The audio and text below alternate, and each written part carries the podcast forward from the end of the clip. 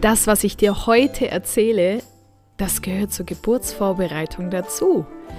Und ich bin mir ziemlich sicher, dass du nicht gedacht hättest, dass das mit dazugehört. Und ich freue mich riesig, riesig, riesig, dass du wieder mit dabei bist beim Podcast von mir, von Stefanie Waller, wo es um die Themen positives Mama werden und positives Mama sein geht. Herzlich willkommen. Ja, und ich bin Mama von zwei Jungs, das sind beides Kleinkinder, aktuell im Alter von zwei und viereinhalb Jahren. Und ich durfte zwei Geburten erleben in den Jahren 2018 und 2021, die ich als sehr selbstbestimmt und sehr positiv erlebt und wahrgenommen habe. Ich habe mich mit Hypnobirthing vorbereitet auf diese Geburten. Ähm, bei der ersten Geburt war es noch Hypnobirthing durch eine, äh, ein, ein Mentoring-Programm sozusagen durch eine andere Person und dann bei der zweiten Geburt habe ich dann mit meiner eigenen Methode gebären dürfen und hatte wirklich zwei sehr unterschiedliche Geburten und aber wie gesagt, beide habe ich äußerst positiv in Erinnerung. Beide habe ich als sehr selbstbestimmt empfunden. Das heißt, ich hatte niemals das Gefühl, dass über mich bestimmt wird, dass etwas mit mir gemacht wird, das ich nicht möchte. Und heute, beziehungsweise schon seit 2019, begleite ich Frauen auch auf diesem Weg zu diesem Geburtsfeeling oder zu diesem Geburtserlebnis.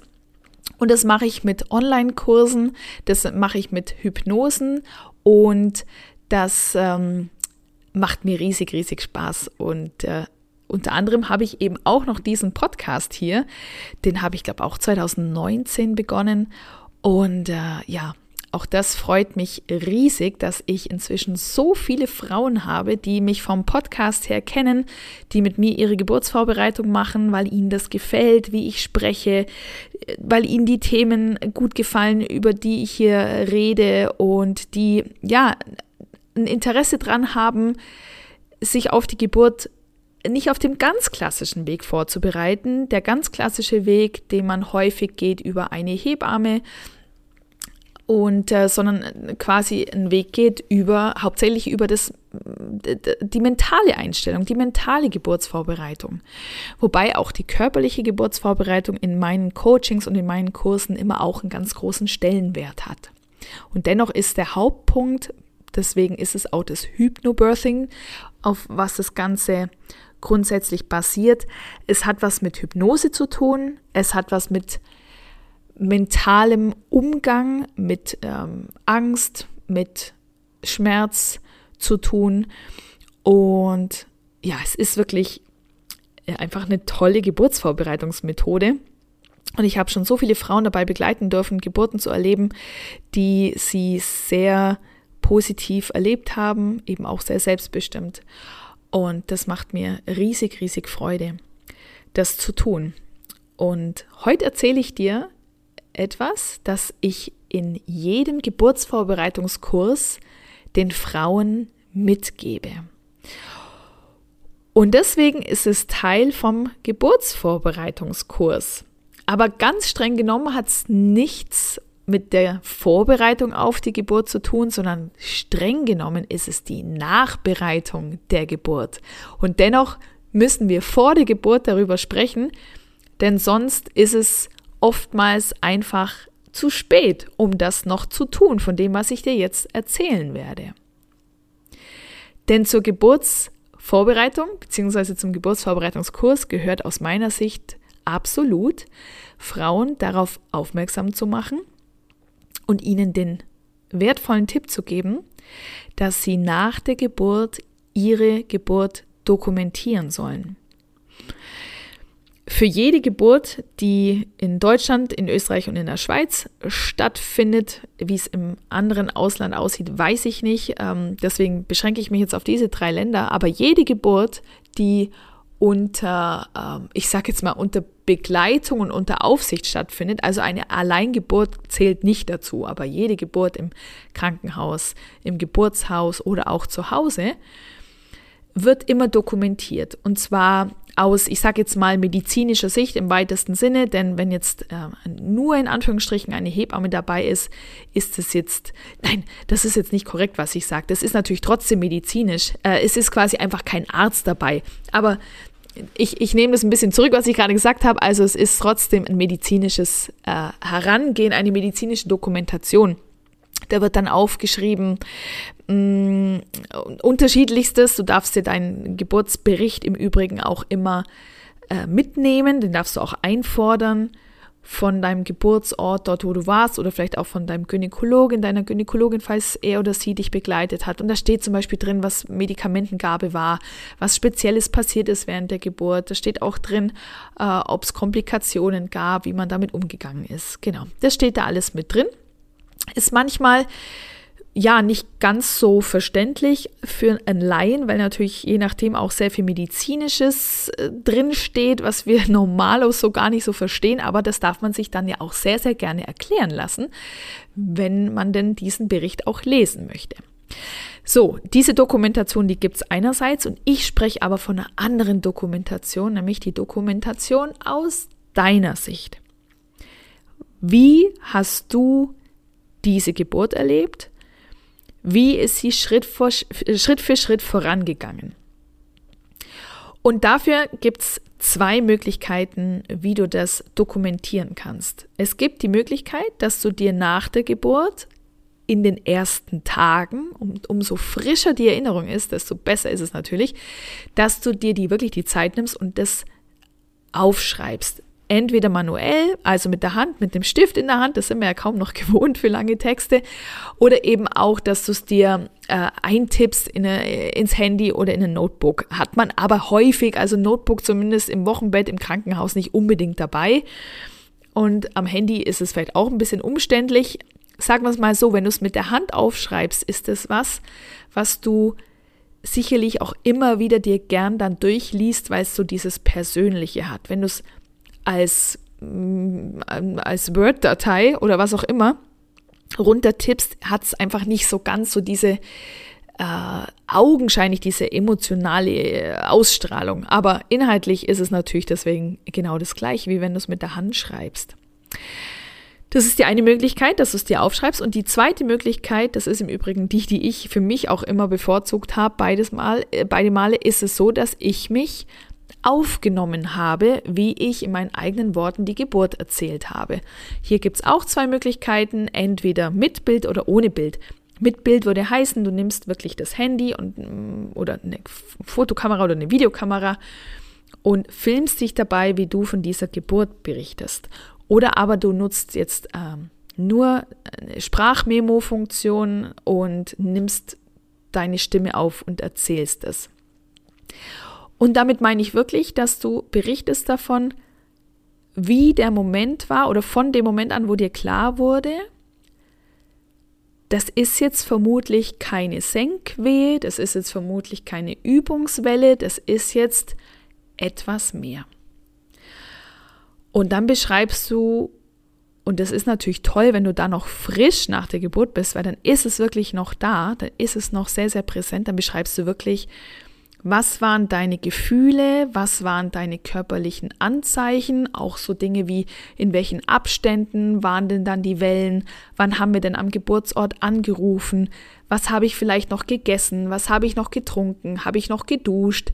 Was gab es für spezielle Dinge, die da passiert sind? Ähm, ich kann mich zum Beispiel bei meiner ersten Geburt daran erinnern, dass ich ziemlich, äh, bei mir gingen die, die Wellen wirklich von jetzt auf gleich in einem Abstand los von äh, viereinhalb Minuten. Also es war von jetzt auf gleich wirklich sehr, sehr geburtsähnlich schon.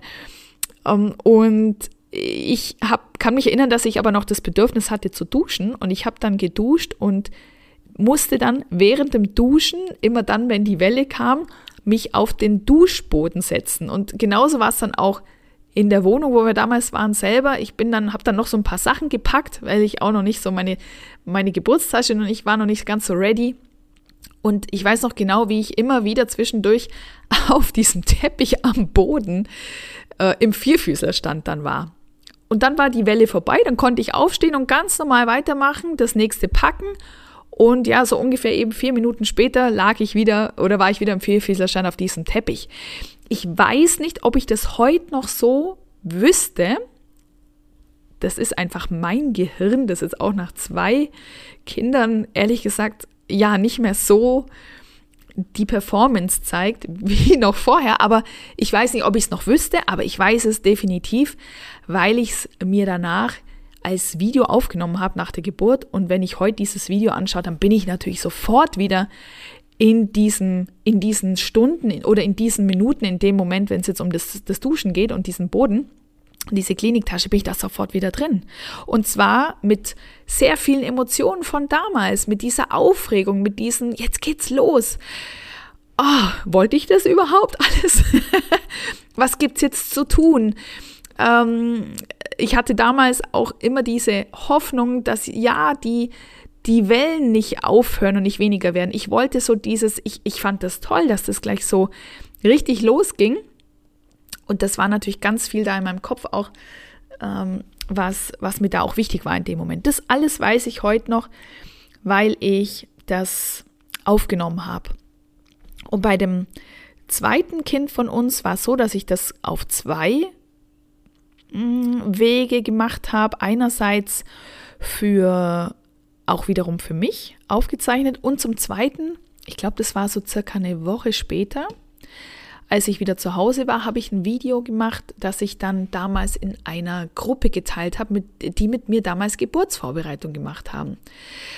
Und dieses Video existiert heute noch. Das ist bei Vimeo abrufbar. Ich bin mir jetzt nicht ganz sicher, ob das öffentlich zugänglich ist oder ob ich das mit einem Link versehen habe, der damals nur in der Gruppe zugänglich war. Ich vermute fast. Ich glaube nicht, dass ich das so für die ganze Welt offen gemacht habe damals, sondern eben nur für diese elitäre Gruppe.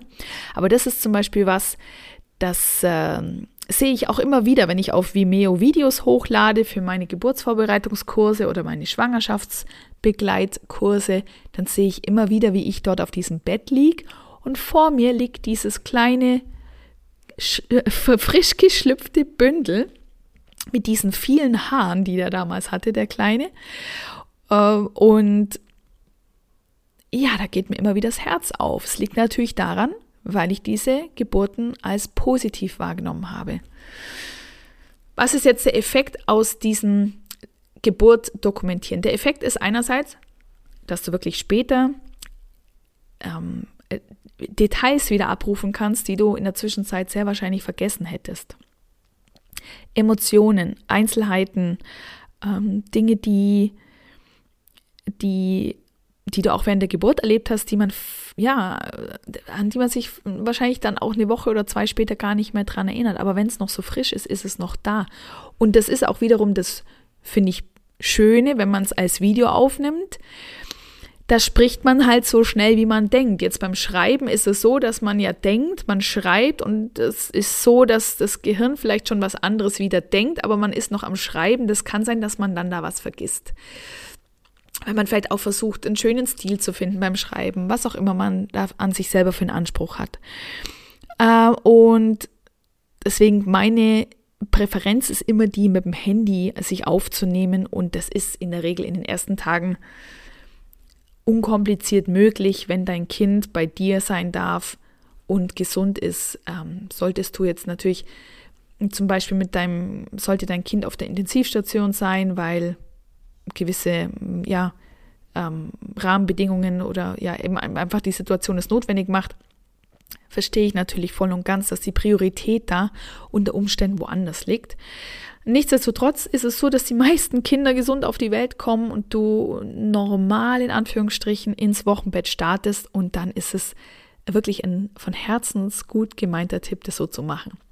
Also, der Vorteil Nummer eins ist, dass du dich später auch nochmal an die Geburt und an Details erinnern kannst, die dir vielleicht ansonsten verloren gegangen sind. Und das Gleiche gilt auch in Ansätzen für das Thema, wenn du die Geburt nicht positiv erlebt hast. Denn da hast du zwei Möglichkeiten. Entweder du behältst diese negative Erfahrung für immer für dich und ähm, sie kommt immer wieder auf und wird immer wieder viel, viel Energie von dir verlangen, oder du gehst es bewusst an und aktiv an und verarbeitest diese Geburtserfahrung. Und das funktioniert im ersten Schritt über das Reden darüber. Selbstverständlich im weiteren Verlauf dann auch mit professioneller Unterstützung, wenn du das für notwendig äh, empfindest. Aber der erste Schritt ist es wirklich nicht, das für sich zu behalten, sondern zu sagen, so und jetzt mache ich das alles, dem, gebe ich dem allen einen Raum und auch eine Wichtigkeit. Und das kannst du im ersten Schritt ja für dich tun, indem du dieses Geburtserlebnis eben für dich wiederum aufschreibst oder aufzeichnest. Und da ist eben, da geht es gar nicht unbedingt darum, später sich immer wieder in dieses, ähm, in diese negative Geburtserfahrung zu begeben, sondern den Startschuss zu setzen und den, den, den Ball loszurollen im, mit, dem, mit dem Ziel, diese Geburt dann am Ende auch verarbeiten zu können, um frei zu sein, eventuell für eine weitere Schwangerschaft und Geburt und allgemein um damit seinen Frieden schließen zu können. Ja, und deswegen gehört zu einer Geburtsvorbereitung, zu einem Geburtsvorbereitungskurs der ultimative Tipp für gleich nach der Geburt, deine Geburt für dich zu dokumentieren.